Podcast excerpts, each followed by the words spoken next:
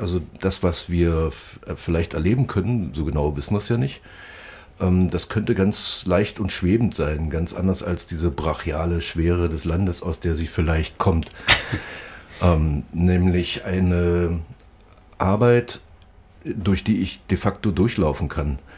Also das heißt, ich kann mich in so eine Art Radioraum hineinbewegen und rings um mich schallern die vielleicht 30, 40, 50 hängenden Radios, ganz unterschiedliche äh, Apparate, die also als Raum gedacht, konzipiert sind im Stadtmuseum.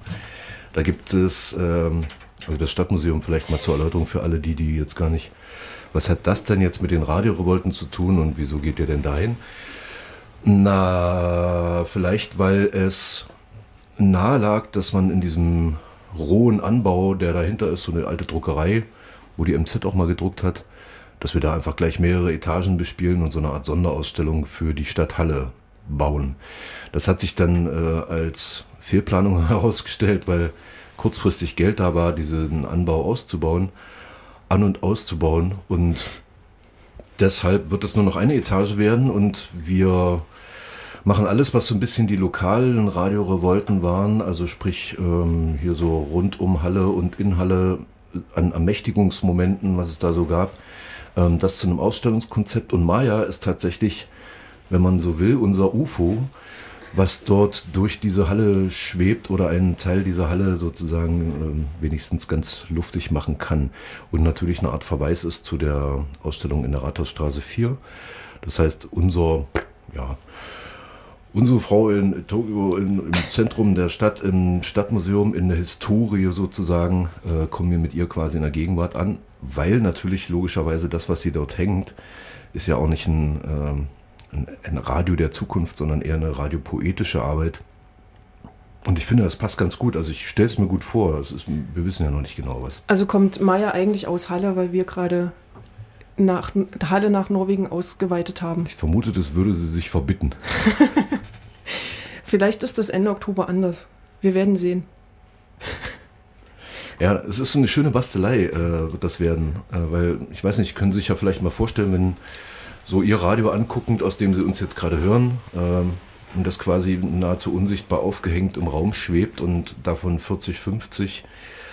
Ähm, das ist ein eigentümliches Moment und hat natürlich auch mit dem zu tun, was aus den Radios kommt. Die Schallwellen, also von ihrem kleinen Lautsprecher im Radio bis zu ihrem Ohr, die sehen sie ja auch nicht. Ist das eine klingende Arbeit? Ja, ja. Das will ich doch hoffen. Also sonst was klingt? Also der Rest des Stadtmuseums ist ja dann. Jedes, jedes der Radios. Ja, ja. Fast alle Radios werden klingen, ja. Das sind, und, und die werden, die werden tatsächlich von äh, kleinen Radiosendern bestückt. Also man hat so eine Radiolandschaft, die ist vielleicht so 30 Quadratmeter groß.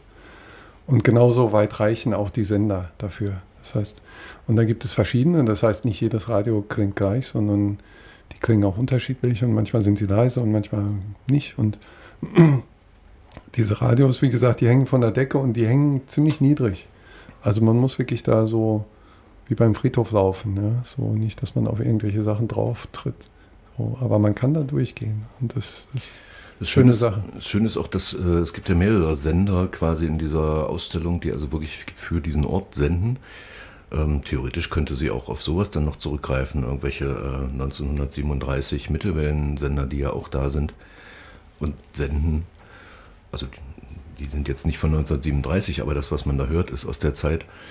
Und ähm, es gibt natürlich auch so ein Piratenradio Stationen innerhalb der Ausstellung, also wo auch tatsächlich Leute Piratenradio machen können und meinetwegen auch die Kassettenmitschnitte mit nach Hause nehmen können.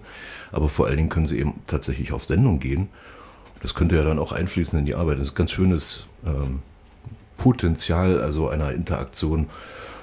Ob sie dann so stattfindet, werden wir sehen. Ne? Das hängt ja auch ein bisschen von Maya und dem Ort selbst ab, also was dann tatsächlich in diesem Anbau schön ist. Ich weiß nicht, ob Sie schon mal im Stadtmuseum waren. Das ist eigentlich eine sehr schöne Geschichte weil eben sehr viel Platz da ist und man da so labyrinthisch arbeiten kann.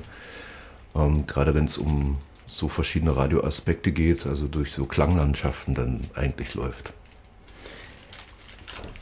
die Ausstellung tatsächlich im Stadtmuseum äh, hat ja ein größeres Konzept eingebettet, ähm, was du vorhin schon sagtest, in diesen Lokalbezug äh, des, ähm, ja, vielleicht ähm, der Radionutzung und wie, wie eigentlich Radio gehört wurde und wie sich da, da Umbrüche auch vollziehen.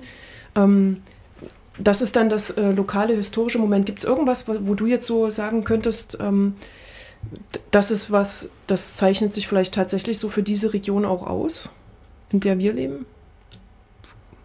In dieser also Historie ist, meinst du? Ja, ja, genau. Und ist also quasi hervorstechend oder ich weiß nicht, einzigartig wahrscheinlich nicht, aber ja, bemerkenswert. Also tatsächlich so, das Ende dieser Nummer ist dann schon anders als äh, bei anderen freien Radios, aber das ist ja logisch. Also dass es immer so regionale Entwicklungen gibt und gab. Ich glaube, dass diese Piratenradioszenerie in der DDR, dass das ein, spannendes Feld hier war. Also da gibt es hier eine größere Dichte als meinetwegen irgendwo in, es tut mir leid, in Sachsen. Obwohl auch in Leipzig, äh, die stellen wir auch vor, die es da gab, also im Umfeld von Leipzig. Das ist vielleicht ein Spezifikum, ich würde jetzt nicht sagen, dass es herausragend ist, weil das, ja, ähm, auch das Arbeiterradio, also diese äh, Arbeiterrundfunkvereine, die es hier gab, die gab es natürlich in allen großen Städten. Das hatte logischerweise, weiß man ja auch, äh, hier eine stärker kommunistische Prägung als vielleicht in ähm, anderen vergleichbaren Städten wie Erfurt oder sowas in einer ähnlichen Größenordnung. Aber es gab auch in so einem bürgerlichen Bastelverein, ähm, die hier, also, also Ingenieure mit Geld, die das Medium, das neue technische Medium ausprobieren wollten. Und es gab auch einen äh, sozialdemokratischen Arbeiterrundfunkverein. Und wir stellen halt diese Schattierung vor, inklusive auch der Zeugnisse dessen, was es sozusagen da so gibt. Und vor allen Dingen können die Leute, aber das ist, ich glaube, das Besondere ist nicht so sehr die Geschichte, sondern das Besondere ist tatsächlich diese Ausstellung. Ähm, das heißt, diese Art der Radiogeschichtsschreibung, die gab es eben einfach schlicht noch nicht.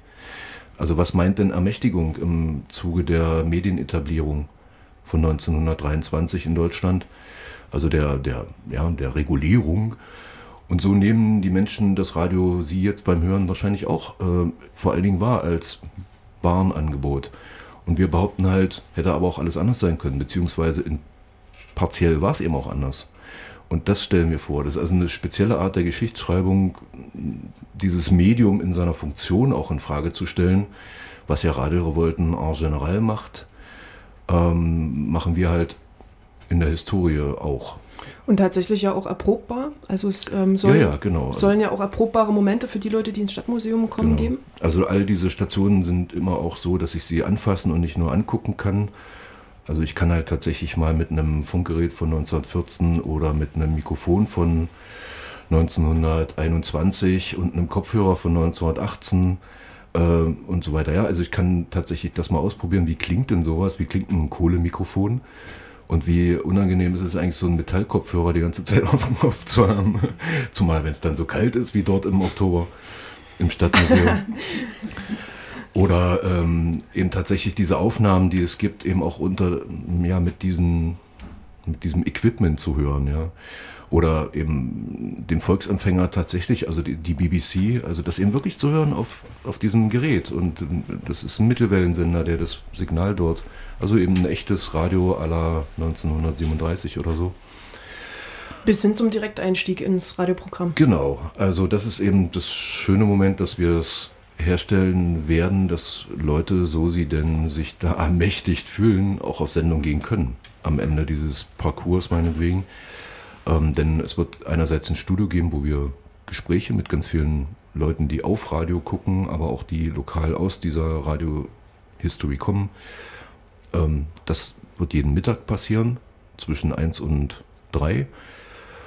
Und dann kann aber zu jeder Zeit, in der das Museum offen hat, die Leute tatsächlich auf Sendung gehen in Halle, lokal auf UKW. Das heißt, es gibt so eine Art Schnittstelle, rot, rotes Knöpfchen und dann bin ich schon im Studio. Ähm, und ja, kann dann ins Gespräch gehen mit jemandem, die oder der dann da so als äh, Türöffner sozusagen fungiert.